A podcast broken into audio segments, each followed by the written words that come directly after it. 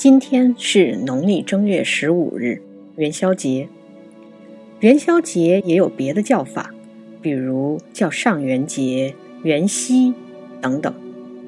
这是农历新年的第一个月圆之夜，也因为它还在春节假期里，所以这一天也是一个非常重要的节日。元宵节传统的习俗有赏灯、猜谜、吃元宵等等。今天最适合读的是辛弃疾的《青玉案·元夕》。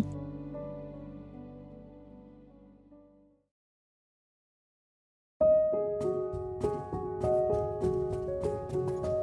青玉案·元夕》，宋·辛弃疾。东风夜放花千树，更吹落，星如雨。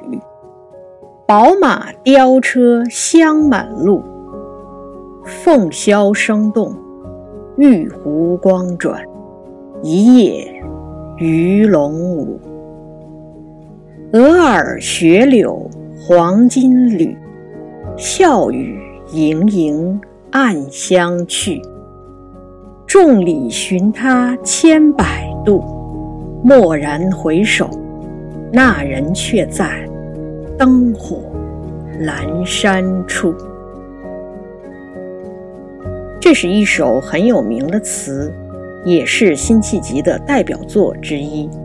根据前人的研究，我们知道这首词作于淳熙初年。淳熙是南宋第二代皇帝宋孝宗的年号，当时宋金之间没有发生大规模的战争，社会相对安定。此时的辛弃疾三十多岁，词的上去写出了元宵节的热闹：车马、花灯、鼓乐、烟火，我们可以尽情的想象那天晚上的情景。今天我们如果想了解南宋时期的一些风俗，可以参考周密写的《武林旧事》。武林是南宋的都城临安，也就是今天的杭州。这本书里有专门记录元宵节的内容。正月十五的晚上，有非常热闹的灯会，临安汇聚了各地进贡的花灯，灯品繁多，以至于作者还专门用一张来记录。根据他的记录，我们知道灯品极多。每以苏灯为最，这是说苏州送来的灯是最好的，其次呢是福州灯。除了花灯以外，还有各种表演、美食等等。这一夜是歌舞升平的一夜。写元宵节的作品非常多，常见的写法是写出这一天的热闹。如果只写热闹，那这首《青玉案·元夕》的魅力就会减轻很多。我们来接着看一下下阙：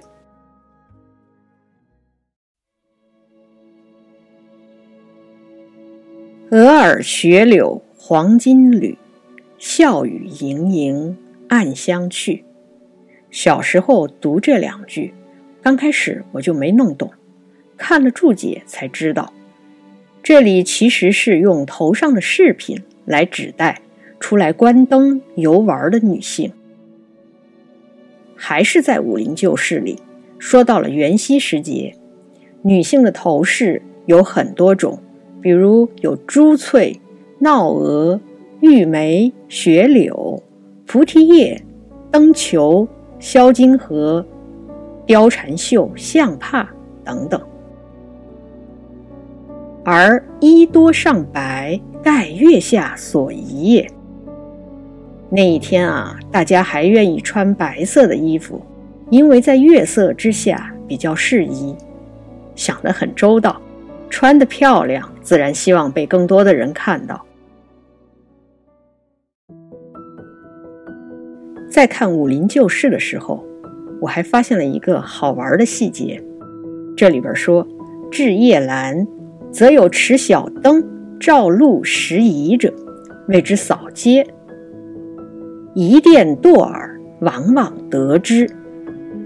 这是说，灯饰散去后，深夜有人拿着小灯出来，捡各种被挤掉的小首饰。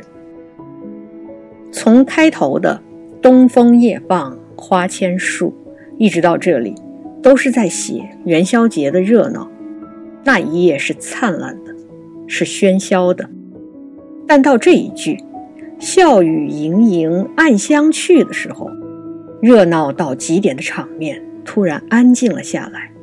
这一切都成为背景，都是为了烘托这么一个结尾。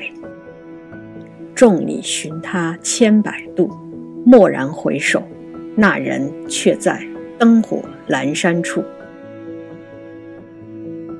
我在人群中寻他千百回，猛地回头。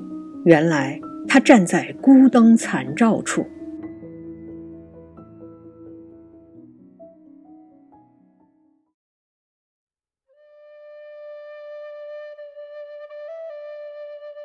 关于这个结尾，历来有各种解释，其中最有名的是王国维先生在《人间词话》里所说的：“古今之成大事业、大学问者。”必经过三种之境界。第一个境界是：昨夜西风凋碧树，独上高楼，望尽天涯路。这是来自于晏殊的《蝶恋花》。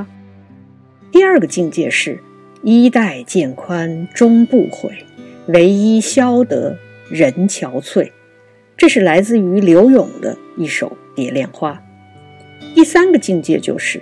众里寻他千百度，蓦然回首，那人却在灯火阑珊处。这种解释很妙，确实也总结了人在追寻某种认知时的三个阶段。但是在这一段的末尾，王国维先生又有这么一句总结，他说：“此等语，皆非大词人不能道。”然，据以此意解释诸词，恐为燕欧诸公所不许也。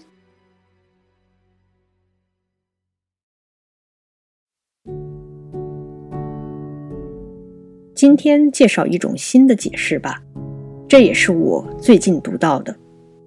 有一本书叫《易衡馆词选》，它最早是在光绪末年出版的，上个世纪八十年代。广东人民出版社也出版过。目前我们可以从台湾华文电子书库里找到这本书的电子版，可以在线浏览。词选顾名思义就是选了词，然后加上作者的点评。书的作者叫梁令贤，这个名字听起来有点陌生，但如果说他的另外一个名字，可能知道的人就多了。她其实就是梁思顺，是梁启超先生的大女儿。读过梁启超家书的人可能会有一种感觉，梁先生还是非常喜欢这个女儿的。说回《易衡馆词选》这本书，当然也选了辛弃疾的这首《青玉案·元夕》，然后有一句点评，说的是：“家大人云，自怜幽独。”伤心人独有怀抱。这里的家大人就是梁启超先生了。这是说，在梁先生看来，辛弃疾这里塑造的是一个不同凡俗、自甘寂寞的形象。他有自己的坚持，即使这种坚持不能得到人们的理解，那也不会动摇。其实。独有怀抱的伤心人，又哪止辛弃疾一个人呢？梁启超自己不也是吗？很多时候，大家都是从别人的作品里读懂了自己。